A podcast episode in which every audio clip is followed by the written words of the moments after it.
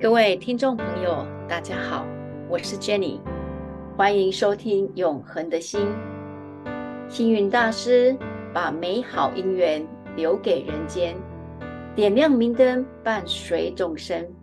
今天我们来话说幸运大师，我相信我们每一个人都跟幸运大师有满满的姻缘。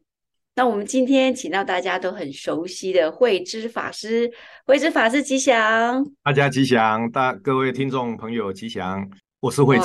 我们 我们一 我们一听到这个慧知法师，就知道说我们今天一定会有聊不完的话题。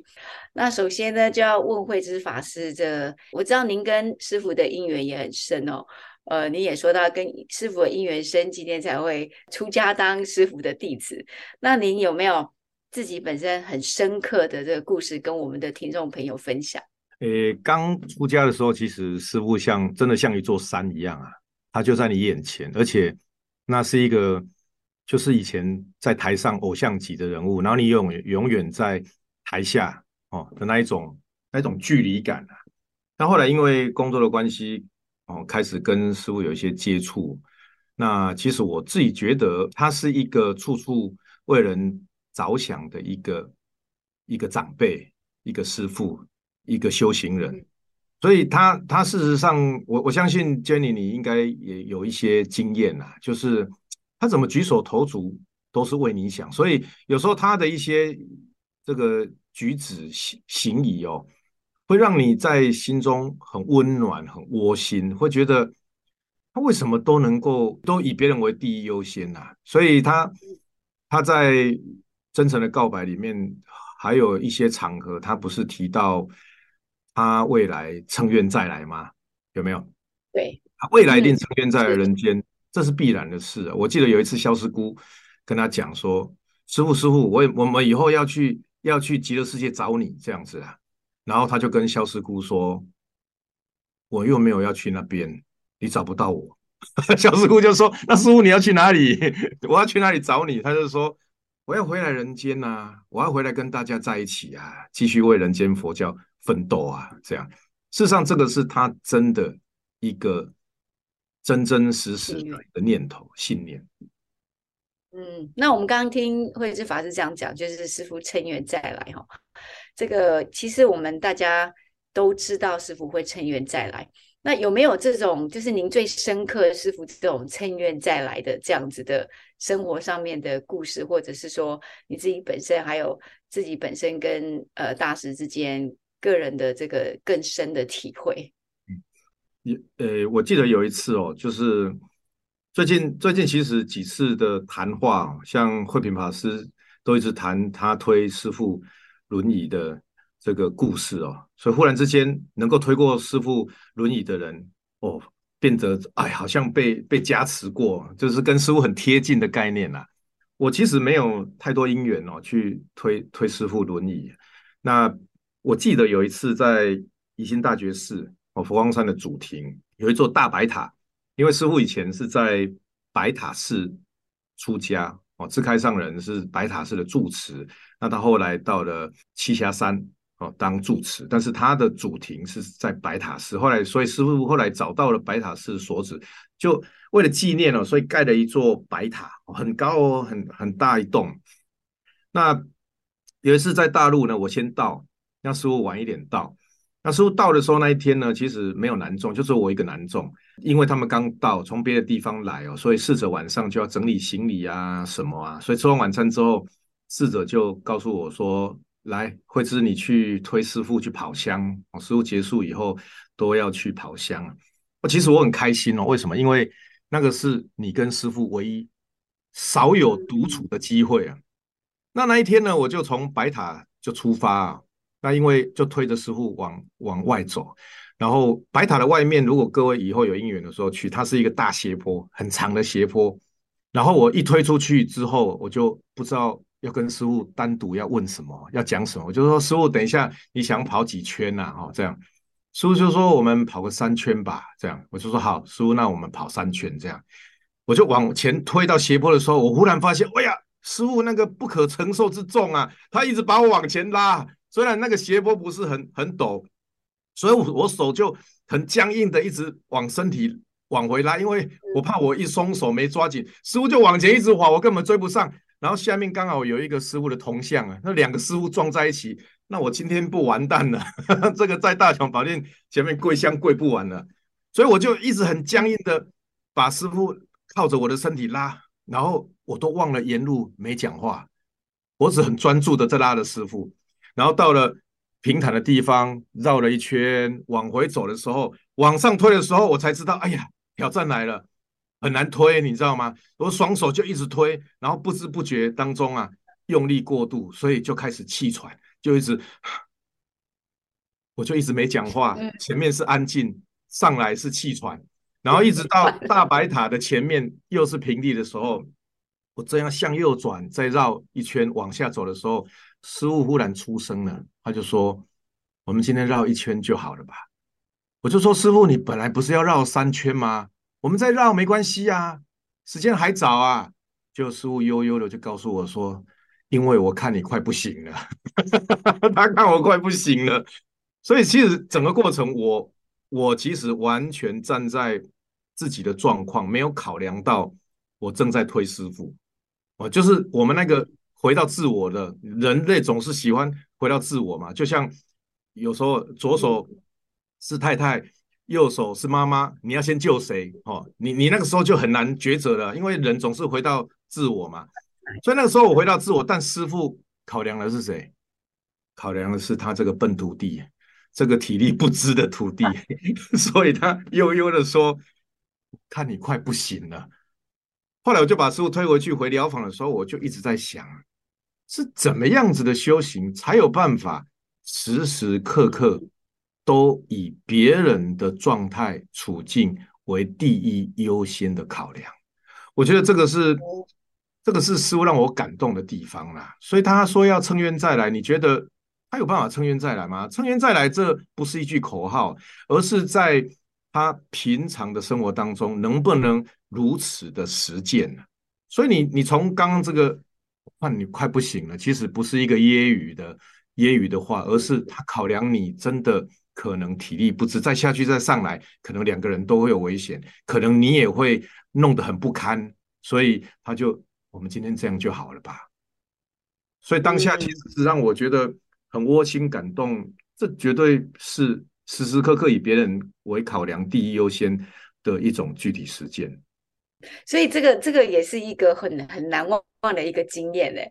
那我知道那个呃慧智法师平常时也也常常就是跟一些。呃，长老师兄啊，一起都会能够有机会去亲近大师，有没有？有没有在这个大众在一起的时候，呃，大师的一些感人的故事？是啊，他他其实时时刻刻都让我们感动了。我想你应该也多多少少哦有这样子的一个体验。那我们最近这个山上师傅的师傅开示跟刻土的地方，我们称之为法堂。大师不是常讲吗？他就是。办他的办公桌就是一张大圆桌嘛，那我们大家其实时不时的就走进去，然后他在就坐下来请示他或听他指导别人。哦，这个是我们以前经常做的事情。所以他的法堂其实永远都是热热闹闹的，都是很多。所以大师常说我在众中嘛，可是这个在众中啊，师傅讲随众。哦，随众其实就是随着当下因缘哦，学习跟修行。那你就必须要在重中，重中好修行。有一次我记得 师傅在法堂，在师傅从大陆回来，那师傅因为眼睛看不清楚，所以他在飞机上呢都不太吃东西，哦，顶多喝个水，可是也不喝水，为什么？他上厕所不方便，所以通常都是回到法堂才吃饭。我记得有一次啊，那通知是九点多就会到，结果行李呀或者是飞机啊延误啊，拖到十一点多才到。哇，这个法堂都等了两个多小时，可是因为一个多月不见师傅，所以大家也没有离开啊。我们就在法堂也聊，也聊了彼此的近况，这样大家就是分享讨论了一些事情。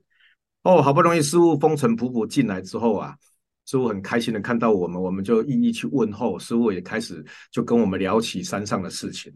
那 侍者在旁边啊，就啪啦啪啦的很快速的就煮起师傅的晚餐。你知道那个时候叫十一点多。一般的人那个时候晚餐消化的差不多，又闻到那个厨房飘出来的那个香，那个酱油倒进锅子里面，滋滋，你只要听到那个声音，哦，你就食指大动了。那个时候就想说，哇，如果等一下能来个那么一小碗啊，真的此生无憾，你知道吗？没有遗憾啊。但是那是师傅的法堂，这是妄想，这绝对是妄想。你怎么可能师傅吃晚餐，你也跟着他吃啊？这是这是怎么可能的事情？而且这个时候也不是吃晚餐的时间呐，你也不可能说搭个伙跟师傅一起吃嘛。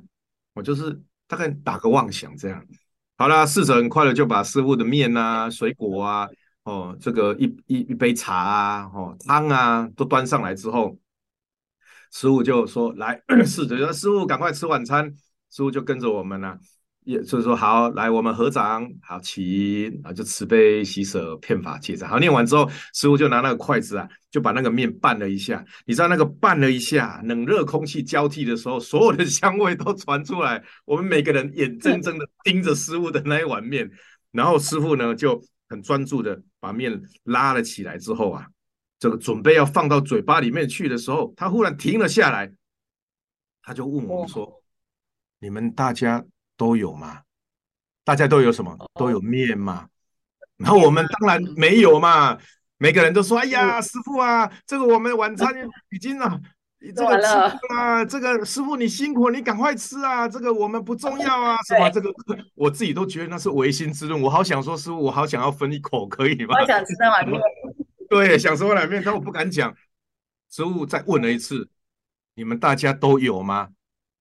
哦，那时候现场的空气都凝结了，你知道吗？侍者赶快跑出来说：“师傅，他们都吃过了，晚上吃过，就你还没吃，你赶快吃啊！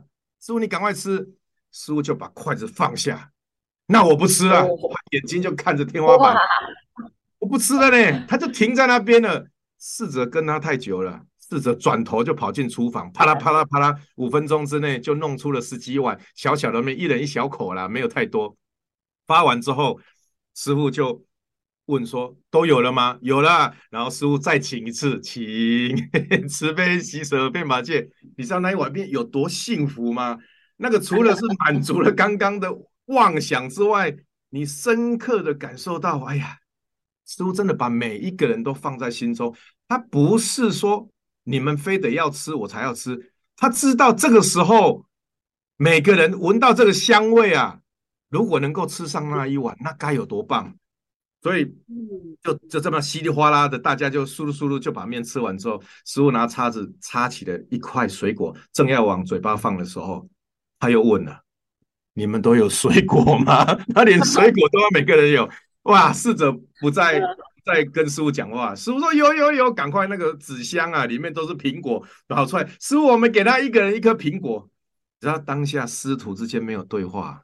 可是却说尽了一切的佛法，每个人都在咬着那个苹果，欢喜的感受师傅心存大众的那一种状态。所以你说师傅称愿再来，那种心心念念，那种一心真的不乱。他时时刻刻尽管自己很饿，但他一心不乱呐。在面对那种外境的时候，他心里还是谁？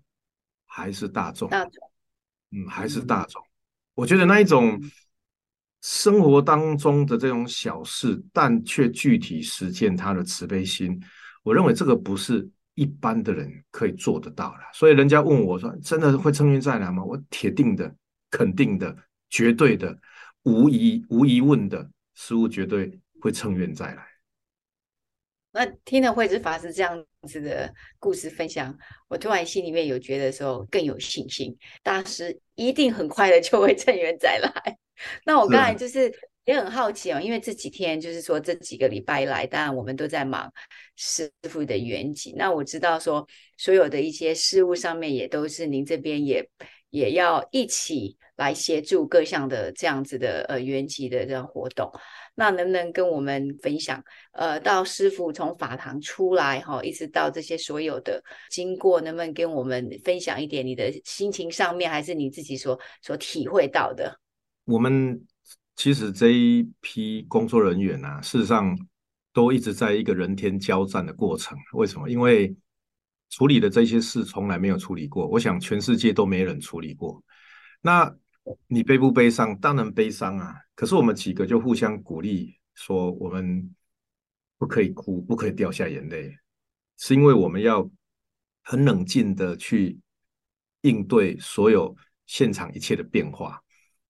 那在这个过程当中，其实你说不悲伤，那绝对是骗人的啦。其实我们都是偷偷的哭啊，就是回到疗房才哭哦。说出家人不哭嘛，其实。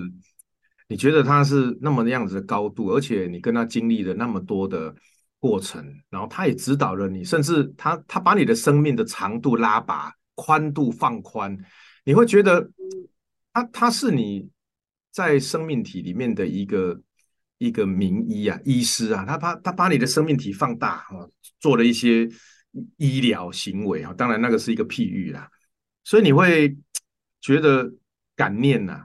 但是在这个过程当中呢，事实上你依稀啊，你依稀会看到，因为因为他其实从告白的这篇文章写完之后，他陆陆续续就在指导他未来原籍后的事要怎么办理。其实你们今天所看到的一切都是他一手的规划，他是如此的在面对未来原籍他的这一件事情。所以其实，在操作的过程当中，我们。我就跟慧平法师分享说，事实上，我一直觉得在办理的过程当中，当然忙碌，当然疲惫，但我觉得师傅一直跟着我们，在指导着我们。为什么？因为怎么做他都讲了。但是你知道他的高度哦，不太容易让你当下明白。我们都可以看得到，那是一一个非常庄严的一座非常庄严的白塔，对不对？那其实白塔在云居楼里面有几个含义，第一个是。那个塔的造型是佛陀涅盘城的一个造型，大白塔的造型。所以其实他一生提倡人间佛教，副标题叫做“佛陀本怀”，有没有？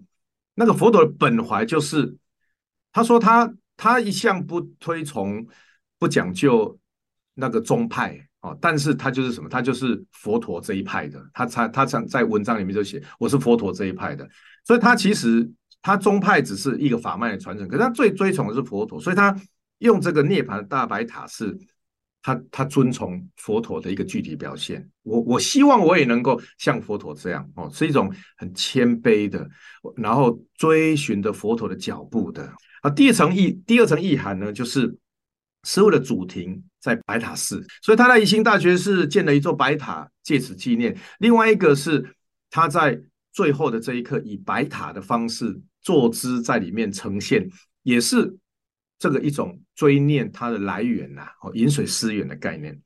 那第三个层次是我自己的发现跟体会哦。我觉得师傅，我刚刚一直说他愿乘愿再来，这是必然的，而且他心心念念都是众生，他连在这最后一刻，他都想要用他这最后一刻展现的形式来教育我们怎么面对生死。哦，当我们当我把那个他的白塔放正以后，我走下那个台子往上一望的时候，我心里明白了。假使在这一刻啊，上面放的是一纸平躺的棺木，我们绝对是哭的生这个死去活来，对不对？那一种生离死别，那一种难舍割舍的。可是当当下是一个白塔的时候，事实上你心里是。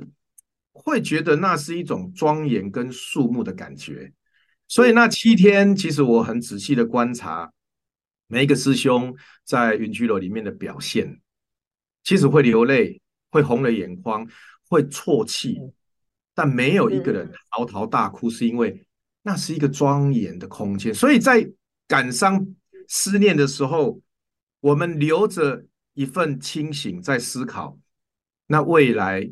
我们能够接续师父的棒子，为人间佛教、为娑婆世界、为自己所在地的道场做些什么事？我觉得师父要要我们很很清醒的、很冷静的、很镇定的，在这个悲伤的时刻，不能只有眼泪，不能只有痛苦，而且你还要思考，那我们还能做什么？我觉得这个是他用白塔来呈现最后的样貌。也是一种具体慈悲的展现了。刚才听慧智法师这样分享，就比较了解说，原来师傅他还是因为心心念念的众生，所以他才会有这个这个白塔的这样子的呃视线出来，而且事先他自己都已经准备好了。但是我知道慧智法师在这个过程当中，跟所有的呃山上的法师一起，也要集体创作，然后一直到那个呃图笔。那在图笔的那个现场，你们的这个心情呢？图图笔的现场的心情，事实上在。对，就我们工作人员来说，其实那又是另外一个一个阶段，必须也是没人走过的，必须要去挑战的。那事实上，我我在那个过程当中看见长老跟他们跟师傅之间的那一种道情法爱哦，其实你你更更加增深了，就是他们在最后送师傅进去皮土台的那一种。那个表情跟他们在三拜，你知道他们有像庄师傅就九十岁了，然后龙珠会师傅都都将近九十岁，都八十几岁了。哦，定额上定额上也差不多是这样子年龄。可是你知道他们尽管在外界来说，他们都算是高僧大德了啊，但是在师傅的面前，他他就是一一指徒弟，然后在拜师傅的时候的那一种那一种神情，那一种。出家人送师傅舍不得，但是又又把他控制的恰到好处，在在神情上展现出他的一种追思，然后一种不舍，然后我就自己写了一个日记啊，我就自己日记里面写说，其实现场的每一滴眼泪哦，都是每一个徒弟跟师傅过去共谱出的一段旋律。化为的眼泪，都是每每个人眼泪不是只有悲伤哦，那个眼泪其实都过去。你看定额上师傅指导他建大雄宝殿，荣师傅师傅指导他创立佛光会，然后带着惠师傅创立五大洲的大学，那个要走过多少的云和月，才有办法的境界。所以其实我们不太能够，我们没有走过那一段路程，但是在图批的会场，因为那个是最 final。弟子还能够跟师傅相处的一个一个机会嘛？哦，所以当我们将师傅抬到土皮台上面之后，然后所有的弟子都跪下来，连那个长老都跪下来。其实我我心中是感觉很动容的，是，我我必然呐，就我一个徒弟来说，这个后代啦，虽然我们也是第二代，但是我们都是算那种年轻一代的第二代哦，应该都算第三代了。但是在法脉上第二代，但是我们其实都是小朋友，我们必须未来更投入到人间佛教的思想里。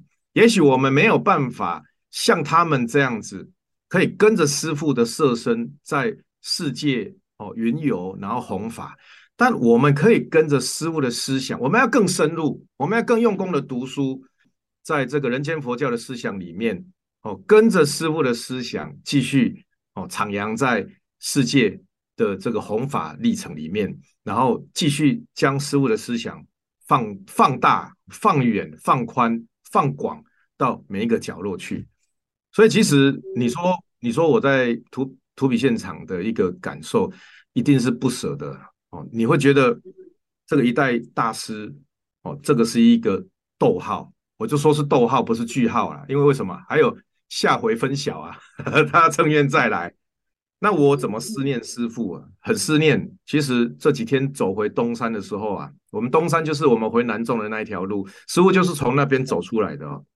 最后一刻，走在那边都在想着那一天的事，走在那边都想着过去跟师傅，其实是真的很思念。但我我告诉自己说，我不能再继续悲伤哦，因为悲伤做不了事，所以我要收拾起悲伤。我用三种方式来思念师傅。我第一个，我用勤奋的工作来思念师傅；第二个，我用用功的读书来思念师傅；第三个，我要用努力的弘法来思念师傅。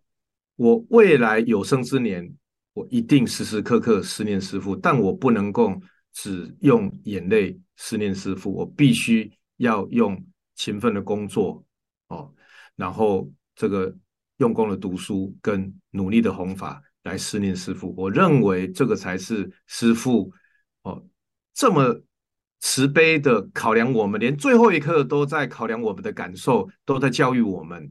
他这一生这样子对我们的恩德，我必须要这样子才能够回报那么一点点，他对我们的生命的开启，这样子的一个价值跟帮助。嗯，谢谢慧智法师。今天哦，今天听到慧智法师的分享，真的是这个可以感觉到跟师徒之间道情法海流入无影，然后让人家感受到这种呃温暖跟感动。